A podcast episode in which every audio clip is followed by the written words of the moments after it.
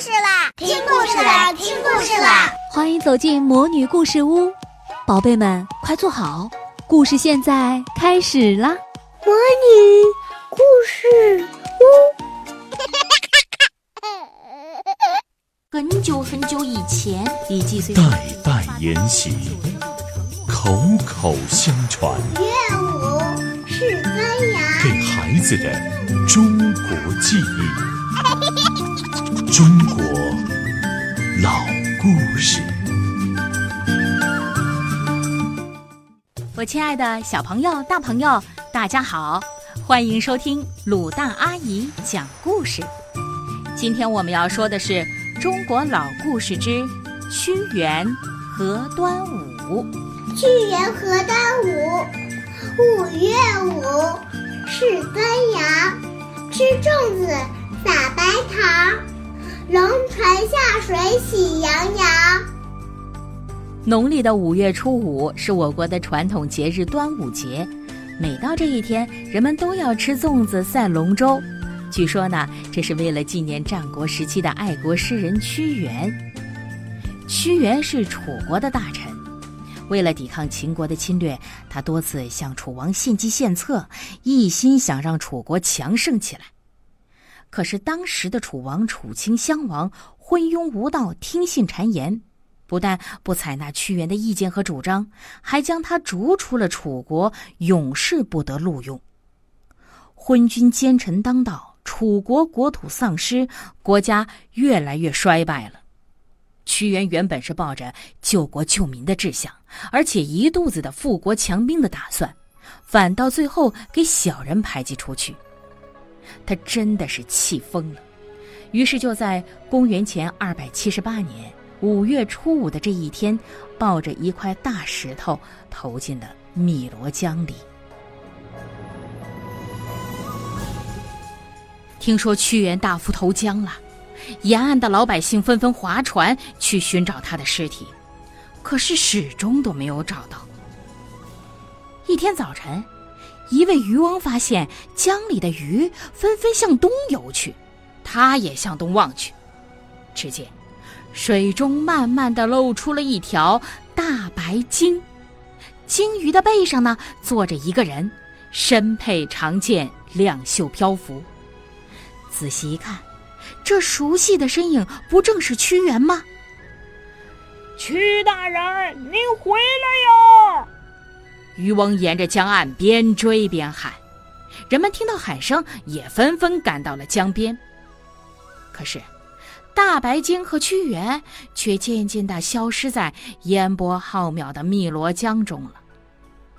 人们回来之后，只见屈原的夫人独自伫立在江岸上，双手捧着一个竹筒，大家纷纷围上来，七嘴八舌的安慰他。屈原夫人平静地说：“我想，先生生活在这个世上，忧愁太深了。这清清的汨罗江水，或许能够冲走他的忧愁。就让他去吧。先生生前最爱吃这糯米蒸饭了，我这就给他献上。”说着，他把竹筒往江中一抛。竹筒便顺着水流向东飘去了。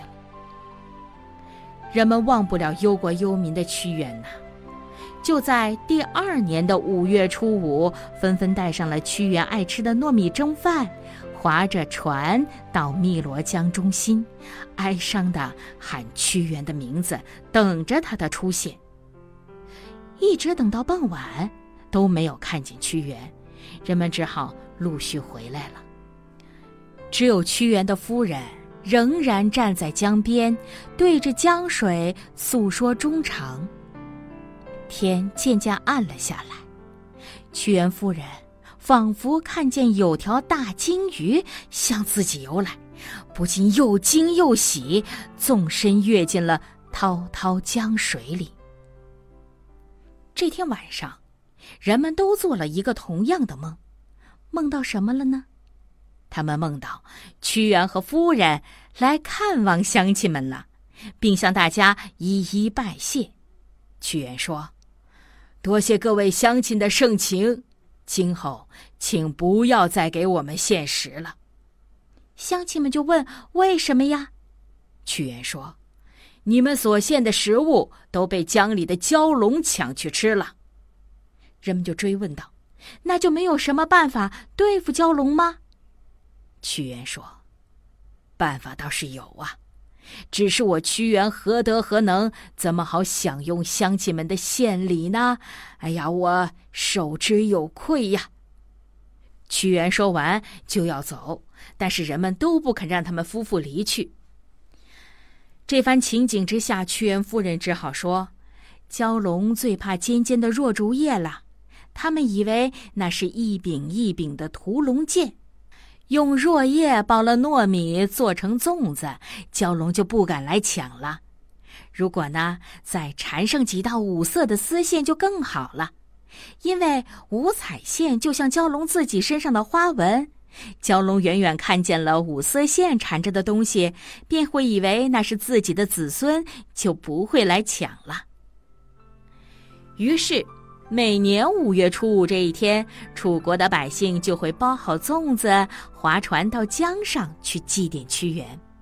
听说蛟龙不伤同类，他们就把去迎接屈原的船头改成了龙头的形状，称为龙船。还有。为了不让鱼儿伤害屈原，他们还要在船头敲敲打打，吓跑鱼群。千百年过去了，屈原逝世的那一天，逐渐演变成了中华民族的传统节日——端午节。这一天，人们都会吃粽子、赛龙舟，以纪念屈原。五月五是端阳。吃粽子，撒白糖，龙船下水喜洋洋。好，我亲爱的小朋友、大朋友，今天的故事就讲完了。我们这次的故事呢，是选自由亲近母语研究院编著、广西师范大学出版社出版的《中国老故事之民俗故事二》。感谢你的收听，我们下回再见吧。五月五。六月六，七月七，有哪些传说和故事？范丹、吹破天、李靖，他们都是谁呢？我是上海的杨小能，我今年四岁，我正在听中国老故事，你也一起来吧。